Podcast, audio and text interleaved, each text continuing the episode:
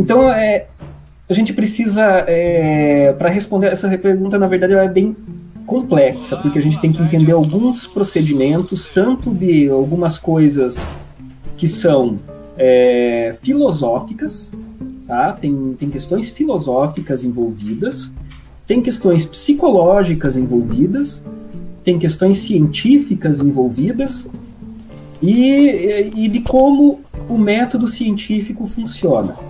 Tá? O método científico ele não é o único é, tipo de conhecimento que o ser humano produz. Né? Nós temos vários tipos de conhecimento, nós temos o conhecimento religioso, nós temos o conhecimento filosófico, nós temos o conhecimento do senso comum e nós temos o conhecimento científico. Então, o conhecimento científico ele é um tipo de conhecimento. Tá? Agora, o que, que, que diferencia o conhecimento científico dos outros? Principalmente que o conhecimento científico ele pode ser testado. Tá? Essa é a principal questão. O conhecimento científico pode ser testado, e se o resultado de um teste do conhecimento científico for contra o que ele estava dizendo, aquela afirmação vai ser revista. Tá? Então, isso é, um, é, uma norma padrão do conhecimento científico. Por isso que muitas vezes vocês encontram informações que às vezes até são conflitantes na ciência. No começo se falava é, que é, comer ovo todo dia fazia mal por causa do colesterol, e de repente vem uma outra informação de que não, que é, comer ovo todo dia pode ser bom para a saúde. E aí você se pergunta, nossa, mas os dois vieram do conhecimento científico, não vieram? Os dois vieram de experimentos científicos. E como é que então você pode ter dois conhecimentos científicos tão contrastantes, né? Aí é que vem toda a análise que a gente precisa fazer do todo, né? Como, como foi feito o primeiro experimento, como foi feito o segundo, se eles são é, tão antagônicos, então talvez a gente tenha revisado uma determinada informação inicialmente e agora a gente tem uma informação melhor, porque a gente usou um equipamento melhor para medir, né, ou alguma coisa assim. Então começa tudo para responder essa pergunta, tá? Então é, é, por isso que eu quero dar primeiro o, o, o âmbito para gente geral para a gente poder chegar no, no, no por que, que a ciência não usa esse tipo de informação de experimento pessoal. Primeiro, o ser humano ele é mestre em encontrar padrão em tudo. Tá? Você olha para as nuvens e você já começa a detectar formas de animais, formas de outras coisas nas nuvens. Você olha para uma torradinha que torrou um pouquinho diferente, você já começa a colocar rosto ali, né? É, você olha para uma mancha na parede, você já começa a colocar um padrão naquela mancha e aquela mancha ela começa a ter um rosto e aí depois disso toda vez que você olha para aquela mancha você vai enxergar aquele rosto. É, então o ser humano tem essa tendência de, de, de, de identificar esses padrões, né? Você estava é, assistindo a final do, do seu campeonato, torcendo para o seu time com uma meia amarela e aí seu time ganha e você fala, não, agora vou sempre assistir o jogo do meu time com a meia amarela, porque a meia amarela me deu sorte. Tá? É, são essas coisas que o ser humano vai é, se apropriando. Tá? São alguns padrões que o ser humano cria tá? e que é natural. Tá? E aí é que vem também aquilo de ah, eu tenho é, o, um chá de determinada planta é, a minha avó tomava para curar a gripe, certo? A minha mãe tomava para curar a gripe, minha mãe me deu quando eu era criança para eu curar a gripe, eu vou dar isso aqui para minha criança, para meus filhos para curar a gripe. Né? E aí você sabia lá que quando você tomava aquele chá durante uma semana, você curava da gripe, tomando aquele chá. Certo? Quando você faz isso, você é, percebe uma coisa, que você está enxergando só aquilo que você quer ver, tá? Você tomou o chá esperando que esse chá vá te curar da gripe. Em uma semana você é curado da gripe. certo? E você atribui automaticamente a sua cura da gripe para esse chá que você tomou, certo? Isso é muito comum de a gente fazer. Então a gente tem essa tendência de ver padrões onde eles não existem e a gente tem isso que é chamado de viés da confirmação. Tá? Na filosofia, isso é chamado de viés da confirmação, que é o que? Eu observo uma, um, um evento, tá? que é eu tomei o chá e me curei, e eu não observo, por exemplo, que dezenas de outras pessoas já tomaram esse chá e nunca fez efeito nenhum. Certo? Então eu estou vendo só aquilo que eu quero. Esse é o viés da confirmação. Eu não levo em consideração todos os outros que tomaram e não tiveram esse efeito. Tá? Então, se eu tomo um, uma, um medicamento que me falaram, olha, esse medicamento ele é bom para COVID, certo? Você toma esse medicamento, você não vai ter COVID, é vai te prevenir de ter COVID. Aí você toma esse medicamento e você não tem COVID, tá? Logo, você vai assumir que, olha, é esse medicamento que eu estou tomando aí que está me prevenindo de ter Covid. Só que você não leva em consideração as outras milhares de pessoas que tomaram esse medicamento e tiveram Covid. Tá?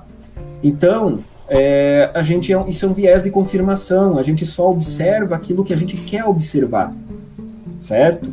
A gente esquece dos exemplos que deram errado. No, no senso comum, a gente costuma fazer isso, a gente costuma observar só o que deu certo e esquece tudo que deu errado. Tá? Todas as vezes que essa mesma coisa deu errado, você esquece todas as vezes que você usou a meia amarela e teu time perdeu. Né? Mas você ficou marcado pela vez que você usou a meia amarela e teu time ganhou. Entende? Então isso é um viés da confirmação. Você está enviesado. A gente olha o que a gente quer ver, né? Isso é, não é culpa da pessoa. Isso é natural. A gente enxerga o que a gente quer ver. Tá? É... E tem um outro problema também. O segundo, o outro problema é chamado de causa única para quando a gente tem várias causas, tá?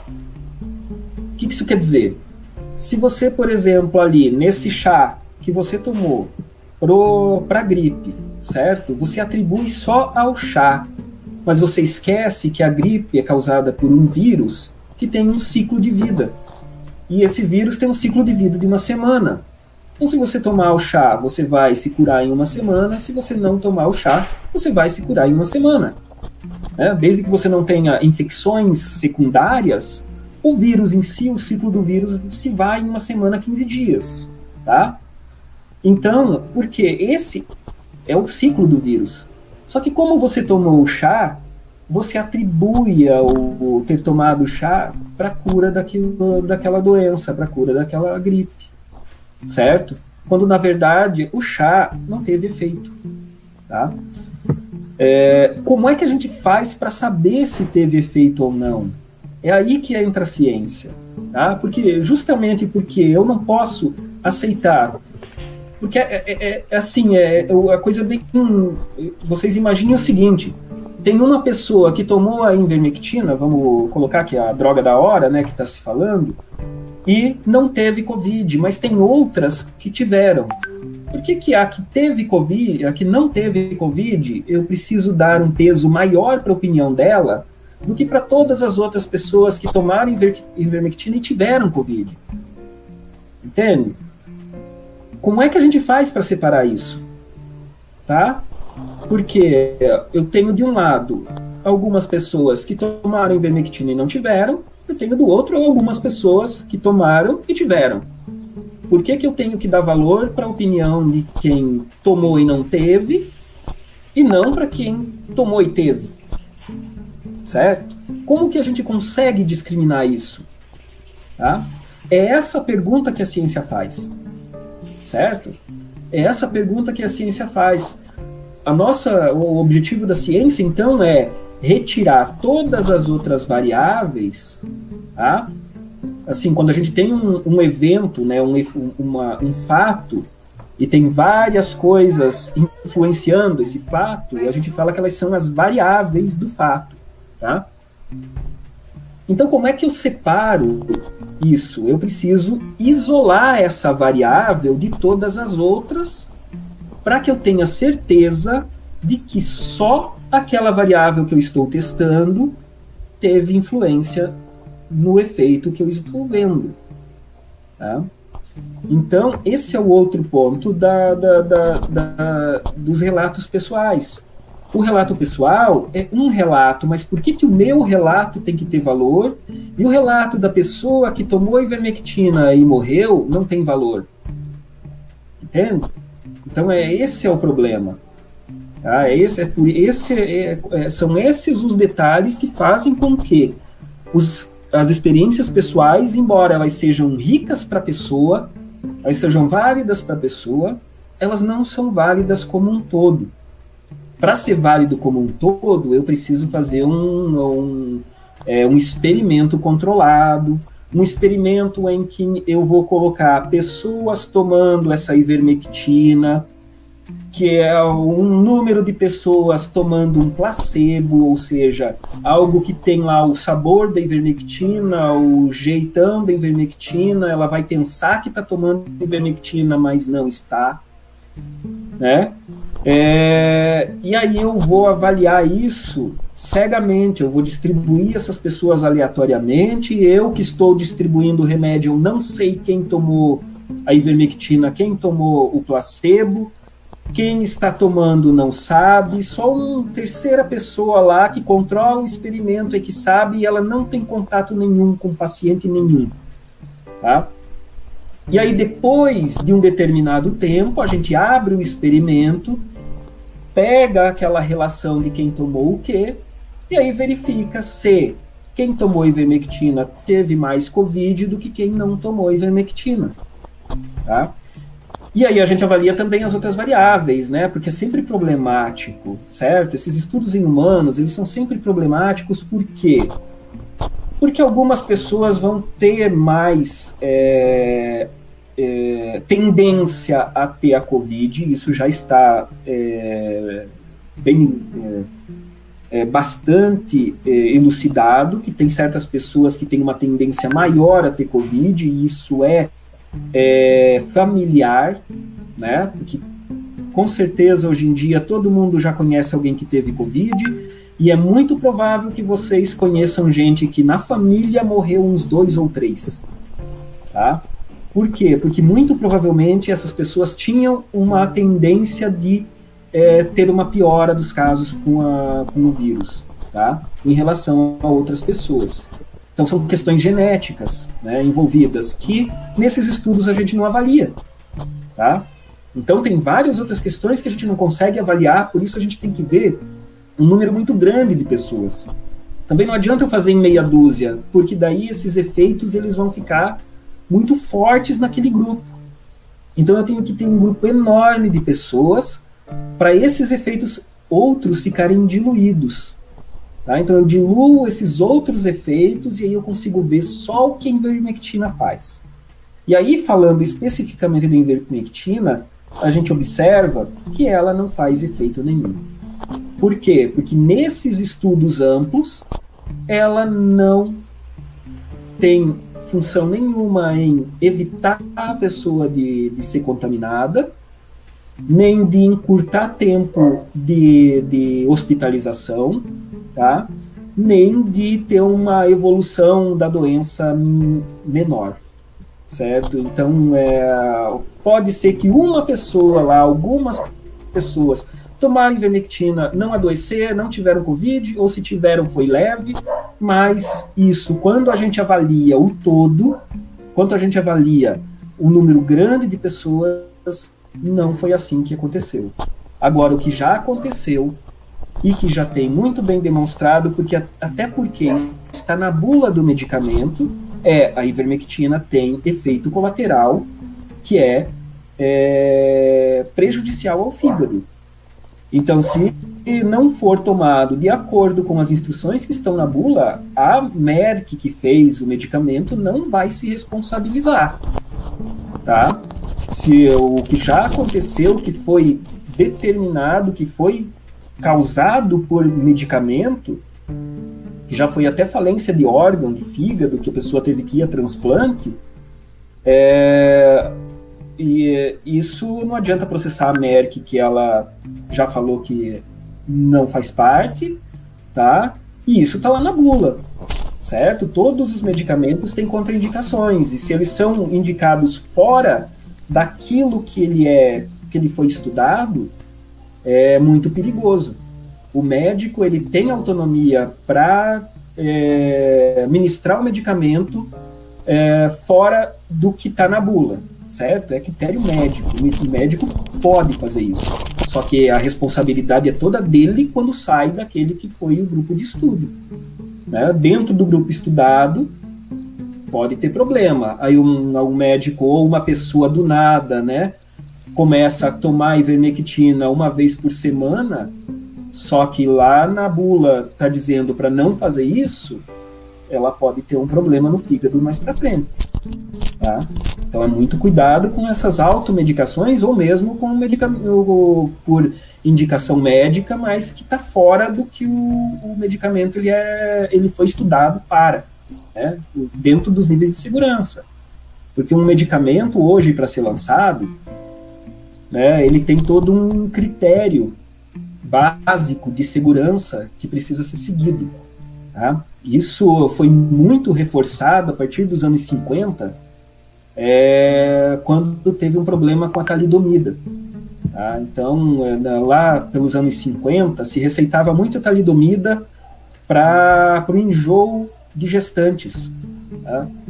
É, a talidomida tem sua função em relação a enjoo, essas coisas, só que estava se receitando para gestantes, e isso não tinha sido muito bem estudado.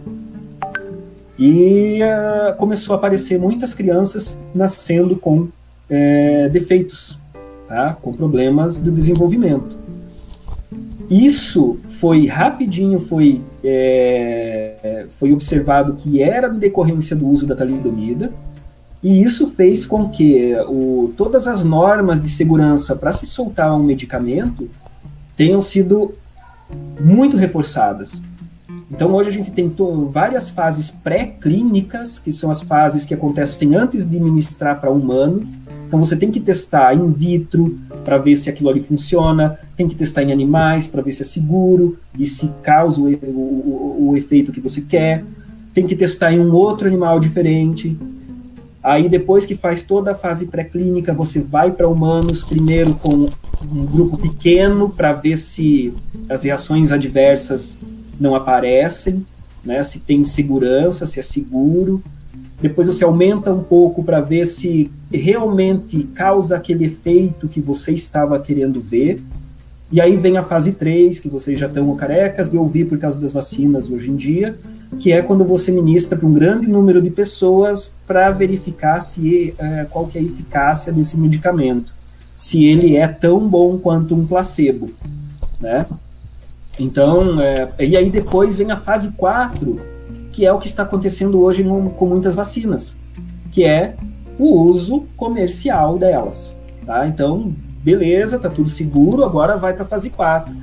Né, eu costumo brincar que eu, muita gente falava, ah, eu não vou ser cobaia, eu não vou ser cobaia. Bom, enquanto não estiver totalmente é, terminados os estudos, você vai ser cobaia. A gente vai ser cobaia e todo mundo está querendo ser cobaia, porque todo mundo precisa ser vacinado, mesmo aí em fase 4. E é, é quando a gente está vendo aí uma reação é, problemática mais de 2, 3 milhões de doses é, já ministradas em determinado, uma determinada vacina. Né? Não vou atropelar, que pode ser pergunta mais adiante. Né? Mas então, todo esse sistema que a ciência usa para se assegurar de que um medicamento funciona, ele é, é, ele é uma garantia não só nossa, mas também da indústria farmacêutica, né? Porque se ela, para ela vender um medicamento, esse medicamento tem que funcionar certo? E se esse medicamento começa a não funcionar, os médicos vão parar de receitar. Se o médico para de receitar, eles não vendem mais, né? Então, é, é, é importante para a indústria farmacêutica que o remédio tenha efeito. E hoje em dia, principalmente com esses critérios de, de, de biossegurança, é importante que não cause um efeito colateral muito drástico. Né? Tem vários medicamentos que vocês veem, ah, começou a ser liberado, ou um medicamento novo para tal coisa, de repente ele some. Por que, que ele sumiu? Porque estava em fase 4, né? Começou a distribuição, aí viram que ele era problemático, tiraram, né? É, tiram do mercado. Então isso acontece porque a gente tem que analisar as coisas com muita gente, tá? Não é com, pouca, com poucas pessoas. Imaginem só, pessoal. Imaginem só se uma indústria farmacêutica, tá? Gera isso aqui, isso aqui vai ser bom para câncer, certo? E ele fala, oh, isso aqui é bom para câncer, tá? E falar baseado em que que você está falando que isso aí é bom para câncer? Ah, porque uma pessoa tomou e curou do câncer. Pensem a indústria farmacêutica fazendo isso. Tá? Quem é que gostaria de. Quem é que confiaria? Né? Que é, mas foi uma pessoa só, tomou, curou o câncer e você está vendendo isso para todo mundo curar câncer? Né? Ou que seja qualquer outra doença. Então, do mesmo jeito que a gente tem um pé atrás em relação à indústria farmacêutica, o, o, na verdade, o princípio é o mesmo que a gente tem que tem um pé atrás em relação a qualquer outra coisa, né? Ah, não é porque funcionou para um que vai funcionar para todo mundo. Então, por isso que a gente precisa sair do viés de confirmação, sair da causa única para um evento que tem muitas causas, tá? Parar com isso do, de querer ver o padrão. A gente quer ver o padrão, a gente quer ver o que está funcionando e esquece o que não está funcionando. Então, a ciência a ciência ela bloqueia essa a, a, a, a filosofia da ciência é eliminar esse, esses problemas para a gente chegar numa solução que seja mais universal. Tá? Espero que é, a, é bom né, de perceber que a, que a ciência tem um cunho racional muito forte, né? Ninguém mais aguenta essa pandemia, todo mundo quer uma resposta rápida, mas se a gente Sim. agir pela emoção, nossa, achou uma, uma coisa que é boa e achar que acreditar, achar que apenas acreditar que aquilo é funcional, aquilo não se torna funcional só porque eu acredito que seja funcional. Por mais que a coisa que a gente mais quer nesse mundo é que sim, que seja funcional, sim. né? E gente, se ivermectina, se cloroclina fosse eficiente, os primeiros a fazer uma marketing seria a farmácia, os farmacêuticos, né? Ia ter banner em cada farmácia, né, para poder vender esse medicamento. Porque é interessante para a farmácia, para a indústria farmacêutica vender o remédio. Né? É, eles até têm, né? A gente tem que ver que às vezes você entra numa farmácia tem lá uma, uma gôndola cheia de ivermectina em promoção. Né? Isso aí, na verdade, é meio complicado, né? Mas uma outra coisa, na verdade, que a gente precisa prestar atenção é que não somos só nós aqui no Brasil que estamos é, preocupados e desesperados mesmo com o final da pandemia. Né? O mundo inteiro está assim, por isso que é uma pandemia. É, se isso fosse algo útil mesmo, é, já estaria sendo aplicado em outros lugares também. Né? Então, e não tem. É, os Estados Unidos investiu na cloroquina também no começo, mas abandonou rapidinho. Tá? Abandonou muito antes do Brasil, tanto que mandou milhões de doses de cloroquina que eles não iam usar lá com o, com o, o povo deles, mandou para nós né? E uh, o, a OMS não, não, não autoriza isso, não endossa o uso de cloroquina, não endossa o uso de vermectina. Tá? Infelizmente, infelizmente, ainda não tem um medicamento para uso geral da população que funcione, que seja bom.